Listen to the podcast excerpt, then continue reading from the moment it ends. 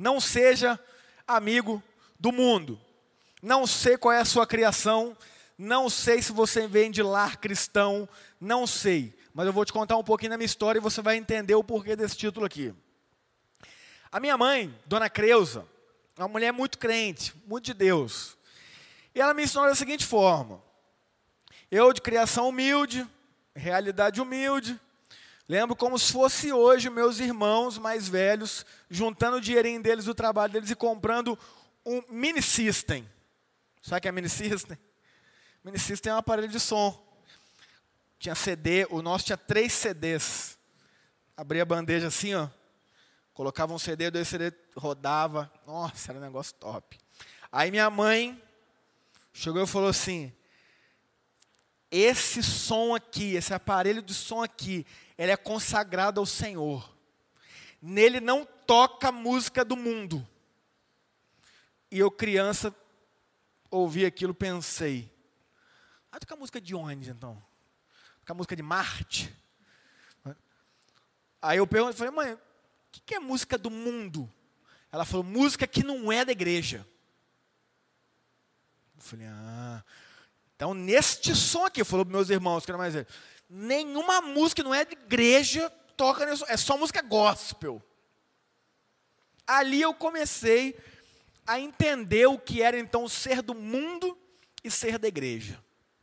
Na percepção da minha mãe e de muitas igrejas hoje em dia ainda. Então, para mim, ficou sendo do mundo o quê? Tudo aquilo que não era de igreja. Tudo aquilo que não tinha ligação com o evangelho de Jesus Cristo. Era do mundo. Era do mundo. Então, ah, cuidado com as amizades do mundo. Ou seja, meus amigos e amigos que não eram da igreja. Ah, cuidado com essas coisas do mundo.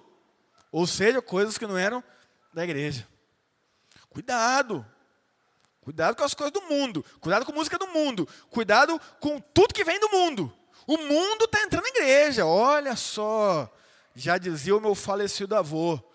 Bateria são instrumentos do Satanás que veio do mundo. Meu avô dizia isso. Da igreja. Rafa, você que estava tocando bateria aqui, você era um usado do cão. Porque, segundo meu avô, isso é o mundo entrando na igreja. Aí alguns vieram dizer que a guitarra também era o mundo entrando na igreja. Outros vieram dizer que pastor sem terno é o mundo entrando na igreja. Tatuagem, nem se fala. Isso é coisa do mundo. Porque tudo aquilo que não é de igreja é do mundo. E assim pode ser que você tenha sido criado e assim pode ser que você tenha ouvido sua vida inteira. E assim pode ser que você, não sendo cristão, ou nunca tenha frequentado a igreja, pensando assim: sério que os crentes são assim? São. A maioria. A maioria faz essa dicotomia: coisas do mundo e coisas de Deus, coisas da igreja. E eu quero falar então sobre este tema nessa noite. Não seja amigo do mundo. Só que será que Jesus, quando ele vem nos instruir, quando os princípios da palavra vêm nos instruir para a gente não ser amigo do mundo, será que é isso que ele estava dizendo? Para a gente não ter amigos fora da igreja, ou para a gente não ouvir música fora da igreja? Será que era isso? Eu tenho para mim que não. E eu quero, obviamente, conversar com vocês hoje sobre isso a partir da palavra de Deus. Eu quero que você, por favor, meu amigo e minha amiga, Acompanhe comigo a leitura de Tiago, capítulo 4, versículos de 1 a 6. Como eu disse, você que está chegando aí, hoje nós tivemos um pequeno probleminha no nosso software ali, que faz a transmissão dessas letras. Então você pegue a sua Bíblia aí ou acompanhe pelo seu celular. Tiago, capítulo 4, versículos de 1 a 6. Eu vou ler aqui na versão NVT, nova versão transformadora. Diz assim a palavra de Deus. Se atente aí então. De onde vêm as discussões e briga em seu meio? Acaso não procedem dos prazeres que guerreiam dentro de vocês? Querem o que não têm e até matam para consegui-lo. Invejam o que outros possuem, lutam e fazem guerra para tomar deles. E, no entanto, não têm o que desejam, porque não pedem. E quando pedem, não recebem, pois seus motivos são errados. Pedem apenas o que lhes dará prazer. Adúlteros. Não percebem que a amizade com o mundo os torna inimigos de Deus? Repito, se desejam ser amigos do mundo, tornam-se inimigos de Deus. O que vocês acham que as Escrituras querem dizer quando afirmam que o Espírito colocado por Deus em nós tem ciúmes? Contudo, Ele generosamente nos concede graça. Como dizem as Escrituras, Deus se opõe aos orgulhosos, mas concede graça aos humildes. Amém. Gente, eu tenho muita coisa para falar para vocês nesse texto aqui, muita. Eu vou me esforçar para fazer de forma bem didática e bem resumida o que essa palavra quer nos instruir. E eu preciso te dar um pouco do contexto. O autor, Tiago, irmão de Jesus, é o que escreveu esta epístola aqui, a epístola de Tiago. Ele tem como público-alvo judeus cristãos. Ou seja, ele está escrevendo para pessoas que estavam familiarizadas com a cultura judaica. Como se fosse falar hoje, que estão dentro das igrejas. Ele está escrevendo aqui para pessoas que eram é, crentes, mas não tinham Jesus. Aí receberam Jesus, pronto, fechou. Já tinha uma religião judaica ali, legalzinha, que os instruía de forma legal. Receberam Cristo, pronto, maravilha. Este é o público-alvo de Tiago, judeus cristãos. E por que isso é muito importante você saber? Porque quando ele começa escrevendo aqui, ele não está escrevendo para pessoas que não conhecem a cultura judaica, não. Ele não está para pessoas que estão lá fora, no mundo pagão, que não tem nada a ver com a religiosidade judaica, que não conhecem Cristo, não. Ele está escrevendo para pessoas que estão dentro da religião judaica que conhece os princípios do judaísmo que desde o Antigo Testamento apontavam para o Cristo. E uma vez que esse Cristo se revelou na pessoa de Jesus, eles o receberam e agora então dão continuidade aí ao ministério de Jesus. Aqui, Jesus já tinha morrido, já tinha ressuscitado e já estava com o Pai. Então, no começo do cristianismo, ali no século I, a igreja que foi sendo formada pelos apóstolos ali que a gente encontra na narrativa de Atos dos Apóstolos, era uma igreja muito fervorosa, só você ler lá o livro de Atos. Era uma igreja sensacional, as pessoas empolgadíssimas. Mas com o passar do tempo, como você bem sabe, as coisas vão se acostumando, as pessoas vão se acostumando, e aí a gente começa a ter aquela, é, né, ficar mais ou menos. E é o contexto que a gente está vendo aqui. Olha o que Tiago está escrevendo para esses judeus cristãos. Volta aí no capítulo 4, versículo 1. De onde vêm as discussões e briga em seu meio? Acaso não procedem dos prazeres que guerreiam dentro de vocês? Ele está dizendo isso para nós, crentes. Você pode estar tá ouvindo a transmissão e falar: Não, eu não sou crente, não. Então ele não estava dizendo isso para você, não. O contexto aqui, se fosse aplicado hoje, ele não estaria dizendo para você. Olha o que ele está falando. De onde vêm as discussões e briga no meio de vocês aí, religiosos, judeus, cristãos? Vem dentro, ó, dos prazeres que estão dentro de vocês guerreando aí. Isso já começa a mostrar para a gente que não é porque a gente é cristão, não é porque a gente está dentro de uma igreja que a gente é perfeito, maravilhoso, alecrim dourado que nasceu no campo. Não, a gente é falho, a gente é limitado. E eu estou deixando isso bem claro, porque isto é o que a própria palavra nos mostra. Isto é a verdade.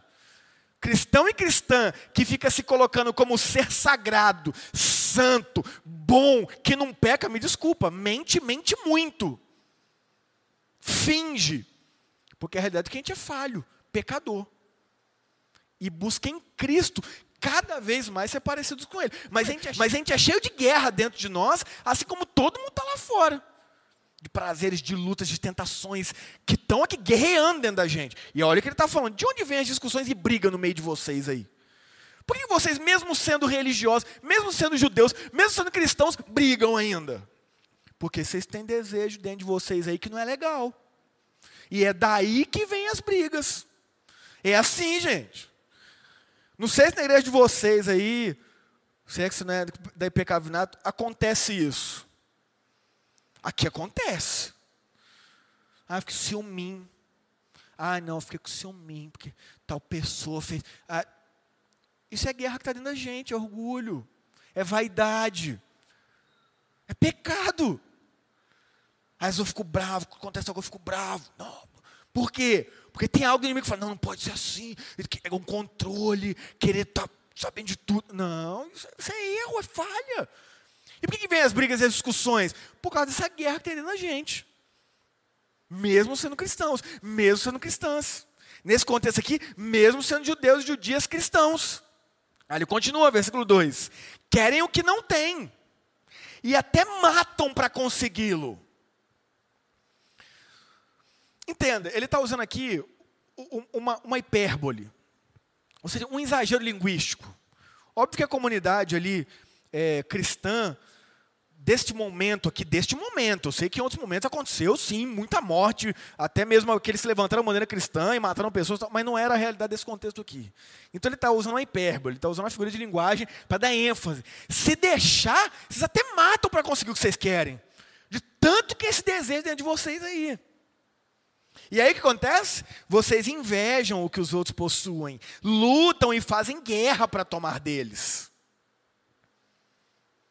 Você já conheceu algum crente, algum cristão, algum protestante ou evangélico, enfim, dependendo da nomenclatura que você usa aí, que estava lá no trabalho ou estava na igreja, que ficava com inveja do outro, que ficava querendo o cargo do outro, ou a posição do outro, ou o que o outro fazia.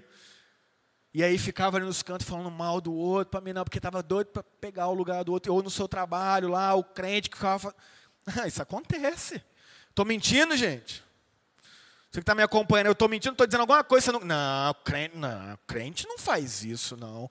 Faz, lógico que faz. Por quê? Porque é pecador, porque é falho. É algo que está dentro de nós, é o pecado que a gente tem que lutar contra. Mas a gente só consegue lutar contra aquilo que a gente reconhece, que a gente sabe que a gente tem. Agora, se você está achando, não, depois que eu me tornei cristão e cristã, eu não tenho mais defeito nenhum. Ah, coitado de você, está se iludindo já, tá, já começou errado, começou iludido, iludida. Não, você tem que entender. Quanto mais a gente se aproxima de Cristo, mais a nosso respeito a gente conhece, a gente olha para dentro e fala assim: rapaz, tá brabo. Por isso que o apóstolo Paulo, quando ele vai dizer sobre o pecado, ele fala assim: porque dos pecadores eu sou o maior. Esse cara foi uma grande referência no Novo Testamento. Foi o, o que mais contribuiu para os escritos do Novo Testamento. E dizia que ele era o maior dos pecadores. Ah, isso é demagogia, Candonga. Não é, não. É porque quando ele olha para Cristo, ele realmente entende quem ele é, vendo Cristo e olhando para ele, ele fala: não tem ninguém mais pecador do que eu.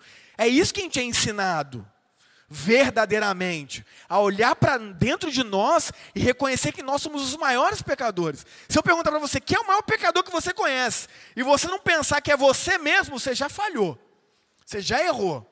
Ah, não, é o meu, é o meu amigo lá, que é fulano, ou é aquela moça no meu trabalho. Você olhou para o outro e já perdeu o foco.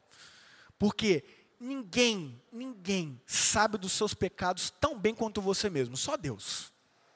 Só Deus. E saiba, Ele ainda te ama, Ele ainda me ama. Olha que amor imensurável, que amor imenso, que amor gigante, que amor constrangedor. Jesus é aquele que sabe todos os nossos pecados, até aqueles que a gente nem sabe. Ele é o que mais nos ama. Olha que maravilha. Olha que mensagem maravilhosa. Você entende o que é o Evangelho de Cristo? O Evangelho de Cristo ele nos dá uma notícia que fala para a gente que a gente é pecador, que mostra que a gente tem guerra na gente, que a gente tem inveja, que a gente mata, que a gente faz tudo para conseguir do outro, que a gente falha demais. Mas Jesus nos ama e nos convida dia após dia a nos arrependermos, nos convertermos dos nossos maus caminhos e andarmos em direção a Ele para evoluirmos nele, porque ele nos ama e esse amor nos constrange para sermos cada dia melhores. Isso é evangelho. E aqui, nesse, nesse texto que a gente está lendo, ele está demonstrando. Está demonstrando que a gente inveja, faz guerra e não tem o que deseja porque não pede. Quer uma posição melhor no trabalho, faz de tudo, humanamente falando. Não lembro de pedir isso para Deus. Quer um, um posição, uma posição legal na igreja, um ministério legal, enfim. Sendo que todos são iguais, né? não tem diferença aqui. Ai, o pastor prega, o outro do louvor, ai, nós somos superiores. Claro que não, aqui todo mundo que serve é a mesma coisa. Entenda, aquele que entra aqui e assiste o culto está servindo do mesmo jeito. Porque servir a Deus o ato de culto já é um serviço a Deus. Você não precisa de ter nenhum ministério na igreja para servir a Deus. Por quê? Porque pode ser que o seu ministério não seja aqui dentro. Seja lá no seu trabalho que Deus te vocacionou lá fora. Pode ser que você não saiba pregar, não saiba cantar, não saiba fazer as coisas, dar aula para criança ou para adolescente. Ah, então quer dizer que ah, eu, eu, eu não sirvo para trabalhar na igreja. Não, o seu trabalho é vir aqui cultuar.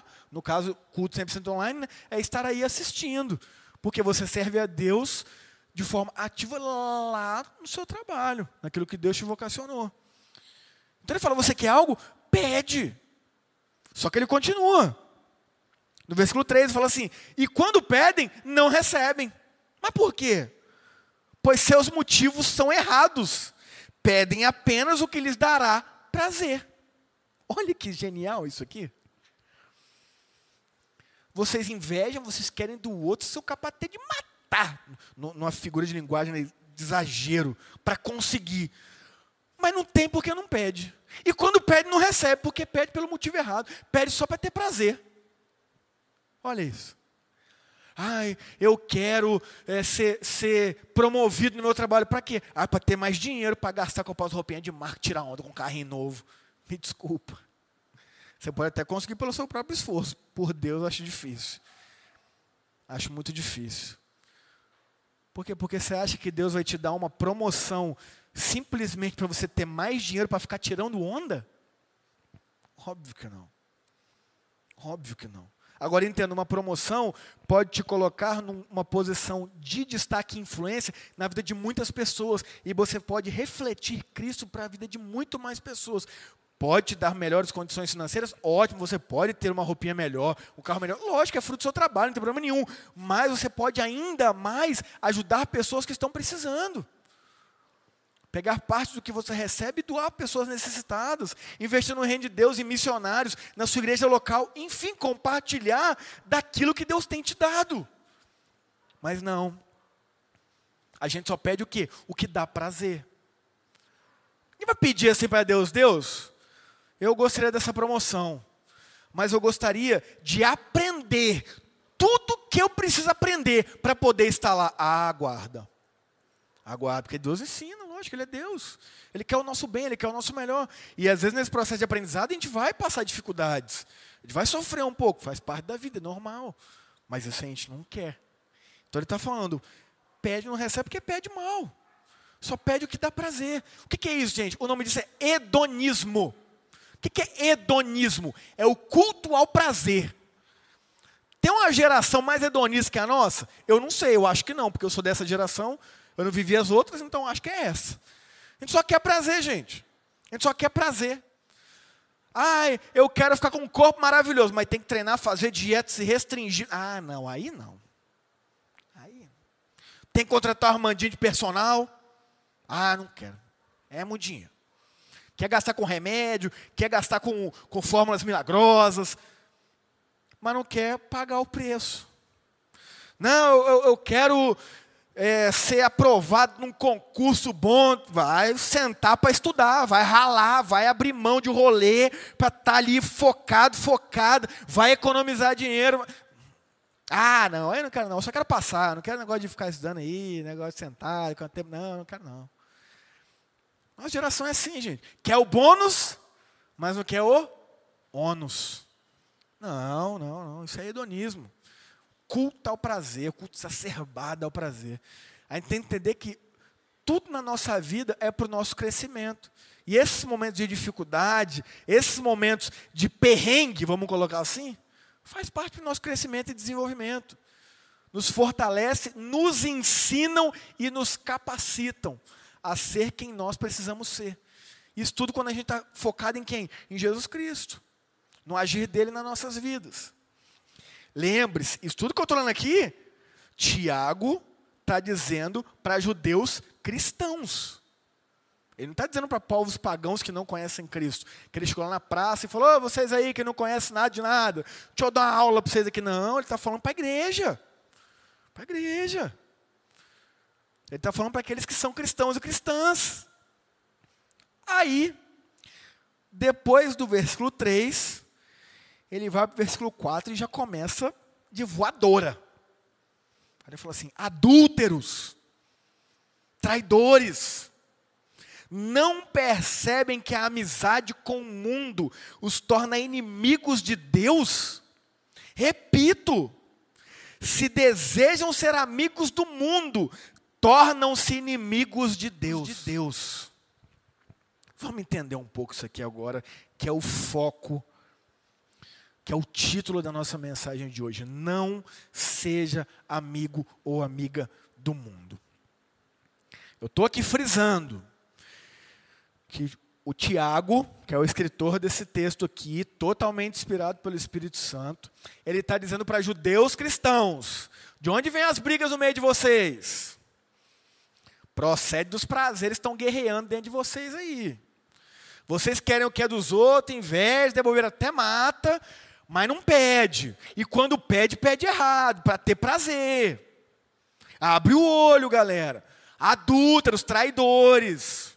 Vocês não sabem que amizade com o mundo é inimizade com Deus? Quer ser amigo do mundo? Vou repetir, ele fala. Se quiser ser amigo do mundo, você vai ser inimigo de Deus. Gente, você acha que do nada, nesse texto aqui, do nada, Tiago está falando para judeu cristão, Tiago está falando para as coisas que acontecem dentro do nosso coração, do nada, sem mais nem menos, ele começa a falar agora do mundo, como minha mãe me ensinou, fora da igreja. Você acha mesmo, sério? Você acha que aqui do nada ele vira e fala assim: adúlteros, não percebe que ser amigo de pessoas que estão fora da igreja os torna inimigos de Deus? Sério mesmo, você acha que é isso que ele está dizendo aqui? Óbvio que não. Óbvio que não. Porque mundo, gente, não tem nada a ver com pessoas fora da igreja. A palavra mundo ela é apresentada nas escrituras de algumas formas diferentes. Por quê? Porque na palavra grega, a palavra mundo tem diferentes formas de aparecer. Mas na hora de traduzir para o português, traduz para mundo. Olha que loucura. Só para eu te ensinar, para você perceber que a importância que deve se ter em entender as escrituras a partir de estudo. E não meramente ler isso aqui achar que não é assim porque é assim. Não, você tem que aprender a interpretar isso aqui. Por isso é importante você aprender a estudar a palavra, como a gente faz aqui. Uma pregação expositiva que expõe o texto, o contexto, o que está por trás, que te ensina a refletir. Que te ensina a não pegar um versículo isolado com aquelas caixinhas de promessas, sabe? Que você vai lá de manhã e Deus fala comigo e puxa uma e. Nossa, que benção, Deus. Não, a Bíblia, isso aí é tarô evangélico, gente. Pega a Bíblia e transforma um monte de trechinho e puxa. Você viu alguma repreensão saindo daquilo ali? Caixinha de promessa. Caixa de promessa é horóscopo evangélico. Ficar fazendo previsões a partir de textos isolados. Não é assim que a Bíblia é para ser lida. A Bíblia tem contexto, tem texto. É um livro. Precisa ser estudado. E por isso que a gente, quando vai se tornar pastor, pelo menos na denominação presbiteriana, graças a Deus, a gente tem que ter uma formação teológica. Tem que ser mestre. Para quê? Para ensinar. Para ensinar. Então vamos lá. Você lembra de João 3,16? Um dos textos mais conhecidos da Bíblia? Se você não conhece, eu vou te falar agora. João 3,16 diz: Porque Deus amou o mundo de tal maneira. Ih, já deu problema. Já deu problema. Porque João 3,16 fala que Deus amou o mundo de forma tão grande que deu seu próprio filho para morrer pelo mundo. E todo aquele que nele crê não vai morrer, mas vai viver eternamente. Aí agora a gente vem aqui e ouve o Tiago falando: não percebem que a amizade com o mundo os torna inimigos de Deus? Ué, mãe, se Deus amou o mundo, eu não posso ser amigo do mundo? Estranho. É estranho. Por quê? Porque se você for analisar a palavra no original, você vai ver que o mundo que está sendo dito lá em João 3,16 é diferente do mundo que está sendo dito aqui. Lá em João 3,16, o mundo é humanidade, pessoas. Então, é como se o texto estivesse dizendo assim: porque Deus amou as pessoas de forma tão grande que deu o seu único filho para morrer pelas pessoas. E todo aquele que nele crê não vai morrer eternamente, mas vai viver, é isso. Agora, aqui não. Aqui a palavra mundo não está dizendo respeito das pessoas. Aqui a palavra mundo diz respeito a um sistema maligno, completamente contrário aos princípios do Evangelho de Cristo. Este mundo aqui, da carta de Tiago, não é mundo pessoas. Como minha mãe dizia, cuidado com as amizades do mundo. O que, que minha mãe estava querendo dizer, tadinha? Dona Creuza está me ouvindo, Jesus te abençoe, te amo, mas você sabe, né? Mas você dá umas vaciladas exegéticas, normal. Normal, mãe. Acontece. Acontece. Acontece, ué. Cuidado com as amizades do mundo. Ou seja, que não são da igreja. Não, não é isso. Não é isso. Aqui é o seguinte: adúlteros não percebem que a amizade com o mundo, ou seja, não percebem que a amizade com esse sistema maligno, completamente contrário ao evangelho de Cristo, os torna inimigos de Deus? Você entendeu a diferença? Gente, isso não tem nada a ver com o que está lá fora, não. Necessariamente. Porque este mundo aqui pode estar tá aqui dentro da igreja. E eu posso te falar a verdade? Está. Está. Quem dera se o meu avô estivesse certo quando ele dizia que o mundo entrando na igreja era uma bateria. Aí é fácil. Pega a bateria, tira, resolveu. Quem dera se o meu avô estivesse certo quando ele dizia que o mundo entrando na igreja era guitarra. Aí seria fácil, tira a guitarra, acabou o mundo na igreja. Quem dera se o meu avô estivesse certo quando ele dizia que o mundo entrando na igreja era tatuagem. Tira o pastor tatuado e pronto, resolveu, tirou o mundo da igreja. Mas não, meu amigo e minha amiga. O mundo é um sistema maligno. Sistema esse que é totalmente contrário aos princípios do Evangelho de Cristo. E foi este mundo que matou o nosso Senhor e Salvador Jesus Cristo no madeiro, sendo inocente. Este mundo que partiu de dentro da religião judaica, que partiu de dentro da igreja da época, que partiu de, do coração dos líderes religiosos, escribas, fariseus, mestres da lei, este mundo que matou Jesus não foi o mundo como minha mãe me ensinou, prostituta, ladrão, maconheiro, transexual, não foi. O mundo que matou Jesus saiu de dentro da própria igreja, porque saiu dentro dos corações, como o Tiago está dizendo aqui, de onde vêm as discussões e brigas em meio de vocês. Acaso não procedem dos prazeres que guerreiam dentro de vocês? É este mundo, meu amigo e minha amiga, que a gente não deve ser amigo. Mundo esse que nasce aqui, ó. Nasce aqui. Porque se você tem um amigo não cristão, que esse amigo seu faz tudo o que é errado, tudo que é contrário aos princípios do Evangelho de Cristo, tudo bem. Esse amigo seu está andando conforme, conforme os princípios malignos que não tem nada a ver com o Evangelho de Cristo. Mas entenda, você é amigo do seu amigo e não do que ele faz. Tranquilo. O que ele faz, você não concorda, você não acha legal, e ora pela vida dele. E fala de Cristo para ele. Aí você pode falar assim: não, pastor, então. Mas aí, né, são as influências. Eu andei com esse meu amigo e eu fiz essas coisas. Sabe por quê? Não foi por causa do seu amigo, porque essas coisas já estavam dentro do seu coração. Não adianta querer colocar a culpa no amigo. A culpa é nossa. A culpa é nossa. Então cabe a nós sermos sinceros com a gente mesmo e refletir o seguinte: dá para eu estar naquele lugar com os meus amigos e amigas que estão vivendo princípios completamente diferentes, contrários ao que Jesus me ensina? Dá, eu consigo estar lá, falar de Jesus para eles, viver Jesus para eles e não fazer o que eles fazem. Que ótimo, tem amizade com eles. Agora não, você pode olhar numa leitura sincera e falar assim: eu não consigo. Porque se eu for lá, eu vou fazer o que eles fazem, porque eu quero fazer.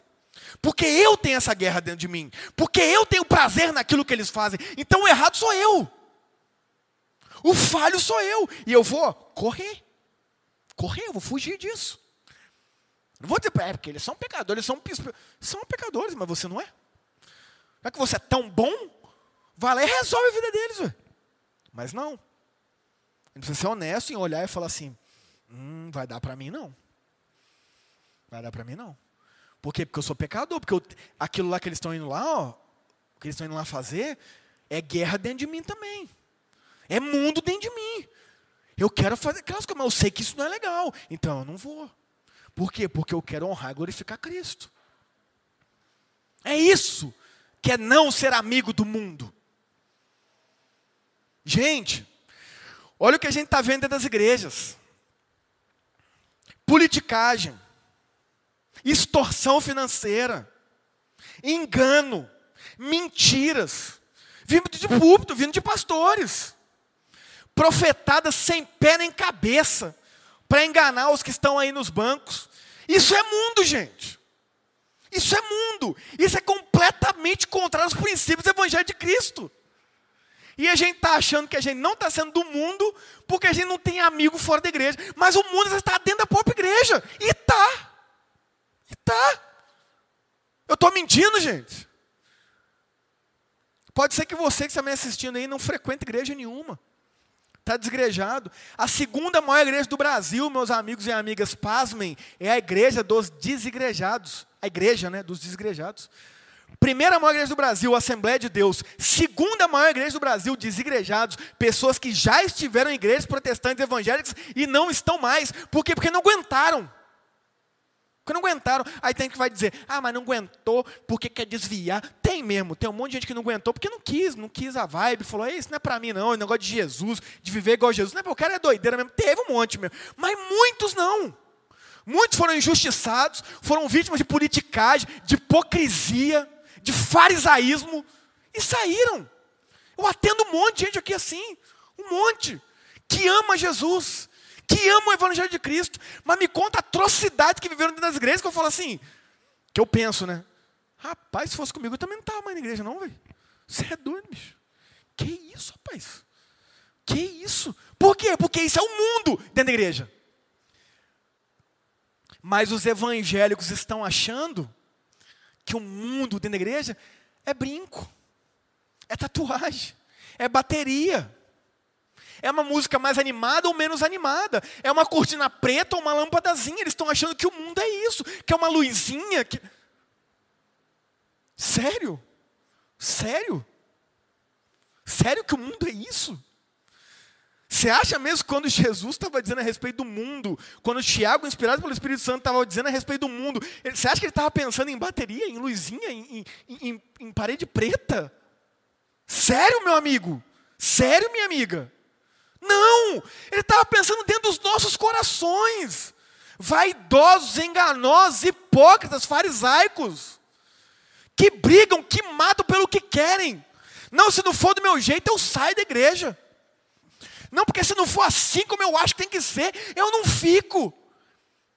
É isso que Jesus está falando. Não seja amigo do mundo, porque se você for assim, você é inimigo de Deus.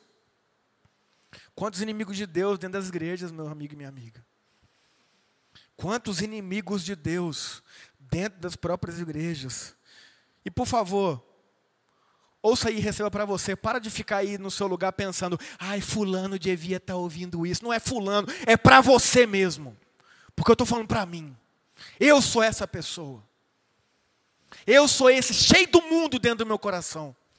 Que preciso desesperadamente da graça de Cristo. Para me quebrar. Para me constranger. Para olhar e falar, Pai, me perdoa tenha misericórdia de mim. Não é o que eu quero, não é a minha vontade, mas é a vontade do Senhor. O Senhor é Deus. O Senhor é o Rei dos Reis, Senhor dos Senhores. Faça conforme o teu querer, não conforme o que eu quero. Faça de acordo com a sua vontade, busque e salve os perdidos, transforme realidades como o Senhor quer e não na força do meu braço. Porque eu sou tentado a achar que sou eu. Sou eu. É o meu jeito de pregar, é minha roupinha, é meu estilinho, é o, o fato de eu estar lá fora o tempo inteiro, vivendo com pessoas. E não, e não. Grande ilusão e engano da minha parte. Mundo. Aí ele fala para mim: adúltero, não percebe que a amizade com o mundo te torna inimigo de Deus? Repito, se deseja ser amigo do mundo, torna-se inimigo de Deus. Ou seja, toda vez que eu sigo aquilo que está aqui dentro, que é totalmente contrário aos princípios do Evangelho de Cristo, eu estou vivendo o mundo. E eu estou me tornando inimigo de Deus. Isso é não ser amigo do mundo. Pastor, beleza. Caraca, agora lascou. Porque eu estava achando que era só não ouvir musiquinha secular e não andar com quem não é cristão. Eu estava achando que era isso. Mas agora estou vendo que não. Que eu estou dentro da igreja mil anos, como eu também já estive mil anos, e estou cheio de mundo dentro de mim. Eu falo, prazer, estamos juntos. E agora, o que, que eu faço? Jesus. Jesus. Se relacionar com esse Jesus. Conhecer mais desse Jesus. Ler mais os princípios do evangelho desse Jesus, expostos na palavra. Pedir que ele nos use lá no meio secular, no mundo, no mundo. E não mais ficar julgando essas pessoas. Não mais ficar apontando o dedo para essas pessoas, porque isso é mundo. Julgar é mundo, é o que a Bíblia diz. Mateus 7, não julgue para não ser julgados.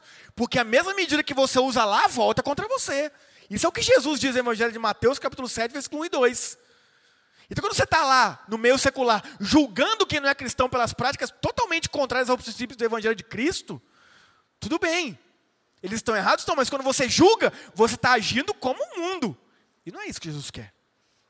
Jesus quer que a gente seja luz na vida dessas pessoas. Que a gente leve a claridade para que a escuridão que eles vivem seja dissipada, com toda humildade, com todo amor, mas cheios do poder do Espírito Santo. Isso é não ser amigo do mundo. É ser usado por graça e misericórdia de Jesus Cristo na missão dele, que a missão é dele. A obra é dele. A gente só tem o privilégio de participar. E quando a gente vive isso, a gente não é amigo do mundo. A gente não é amiga do mundo. Mas a gente é amigo e amiga de Cristo. E assim como Cristo, quando veio aqui, ele foi a prostituta, ele foi ao ladrão, ele foi a pessoas que estavam completamente fora das paredes da religião judaica. Ele deixou esse princípio para nós hoje, para que a gente viva assim. Porque isso é verdade já nas nossas vidas. Ou você só vive no meio de crente. No seu trabalho só tem crente. Nos lugares que você frequenta só tem crente. Lógico que não. Então, onde estivermos, independente de onde estivermos, nosso chamado é para refletir Cristo. E quando fazemos isso, nós não somos amigos do mundo. Não somos amigos do mundo.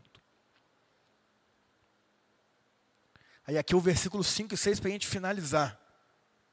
Tiago continua dizendo: Ou vocês acham que as escrituras, o que vocês acham que as escrituras querem dizer quando afirmam que o Espírito colocado por Deus em nós tem ciúmes? Vamos lá. Precisa entender isso aqui. 1 Coríntios 13, o apóstolo Paulo vai descrever o amor, que é o caminho sobre modo excelente. E ele fala assim: o amor não arde em ciúmes. Mas peraí, agora Tiago está dizendo aqui que o Espírito tem ciúmes da gente? O que é está acontecendo? Mais uma vez, tem a ver com a palavra original usada aqui. A palavra ciúmes que o apóstolo Paulo usou lá em 1 Coríntios 13 é o ciúme pecaminoso, de controle, de querer dominar, de querer é, simplesmente ser dono da outra pessoa. Aqui não.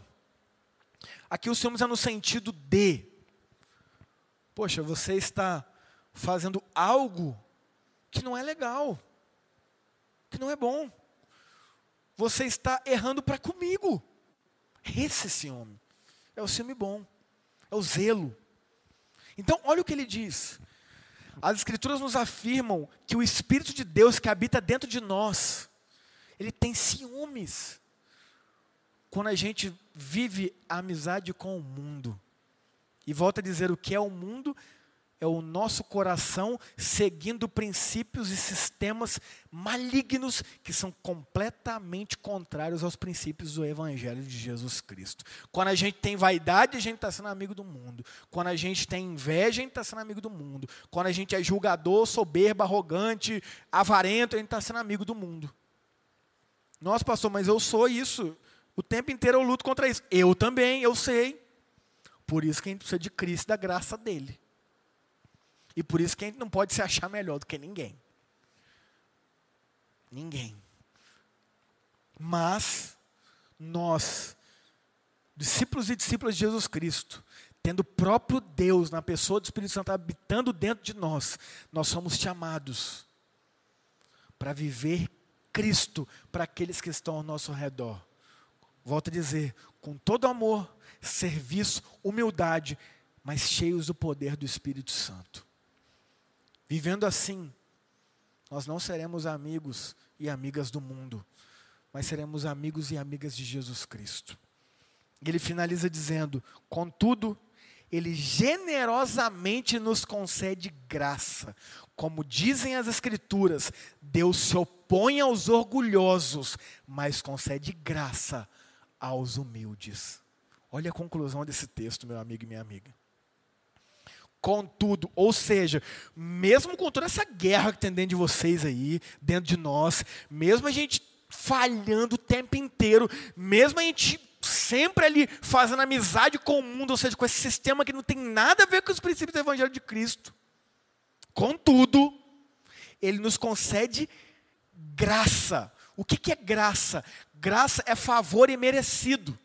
Graça é a gente não receber o que a gente merece. Como assim? É. Eu e você somos pecadores e pecadoras. Sabe o que a gente merece? O inferno. Porque o salário do pecado é a morte. Esse é o nosso salário. Essa é a justiça de Deus para nós. Já viu o crente que fala assim: Deus, eu quero justiça. É justiça que é para o outro, né? Porque quando é a gente que erra, a gente quer graça. Ai, Deus tenha misericórdia, Deus, quem não erra. Então, cuidado, tá, meu amigo e minha amiga. Quando você fica aí dizendo aos quatro ventos, eu quero justiça. A gente tem que querer a graça. É graça. Porque se Deus aplicasse a justiça dele, se Deus aplicasse a justiça dele nas nossas vidas, nós estaríamos no inferno. Mas não, ele nos deu a graça ou seja, Ele nos deu a salvação, mesmo a gente não merecendo. Ou seja, aquilo que a gente merecia, que era o inferno, Ele não nos deu. Por isso que graça é favor, é um presente imerecido. Então, mesmo a gente falhando aqui, contudo, Ele nos concede graça. Mas, como dizem as Escrituras, Deus se opõe aos orgulhosos, mas concede graça aos humildes.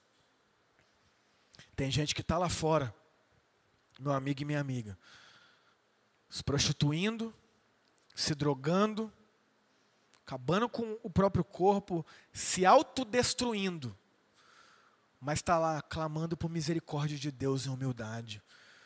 Porque por N motivos está lá naquela vida, às vezes por uma criação, às vezes por uma realidade, às vezes por uma doença, enfim, está lá clamando a Deus por misericórdia.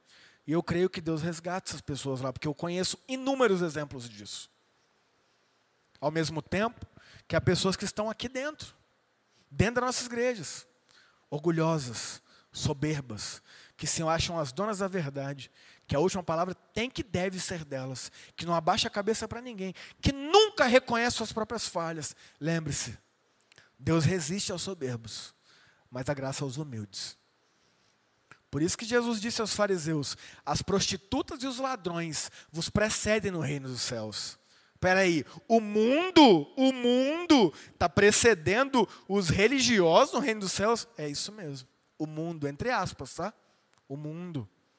Por quê? Porque as prostitutas e os ladrões, ao ouvir a mensagem de Jesus Cristo, se arrependiam, reconheciam suas próprias falhas e começavam um processo de transformação para sair daquela vida. Em contrapartida, os religiosos ouviam se enraiveciam e tramaram e mataram Jesus. Você entende o que é mundo agora, meu amigo e minha amiga? O mundo matou Jesus Cristo. Sistema maligno que vem de dentro dos nossos corações em vaidade, inveja, orgulho, soberba, arrogância, avareza e assim vai. Este é o mundo que nós devemos combater. Este é o mundo que nós não podemos ser amigos e amigas.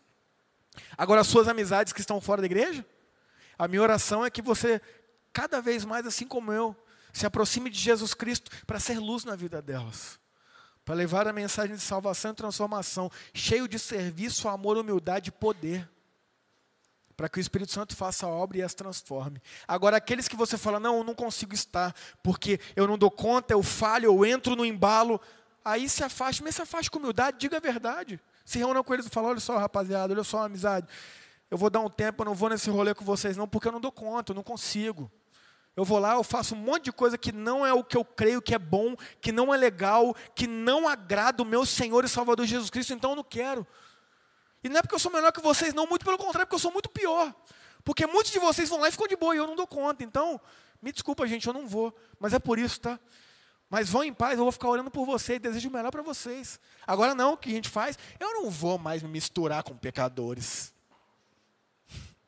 Eu não vou mais andar com pessoas do mundo. Ai, ai. Aí fica enfurnado na igreja, vivendo um mundo mais do que nunca, cheio de arrogância e soberba. Meu amigo e minha amiga, não seja amigo do mundo. Sistema maligno, completamente contrário aos princípios do Evangelho de Cristo. Mas se renda ao senhorio de Cristo. Conheça-o cada vez mais por meio da leitura dos Evangelhos, por meio da experiência real em oração com Ele. Fale com Ele. Faça um desafio a Ele, Pai. Se isso que o pastor falou é verdade, se revele a mim e fale comigo. Se você que está ouvindo essa reflexão hoje, meu amigo e minha amiga, e não tem um relacionamento íntimo e verdadeiro com Jesus Cristo, faça um desafio. Fique um momento a sós com Ele.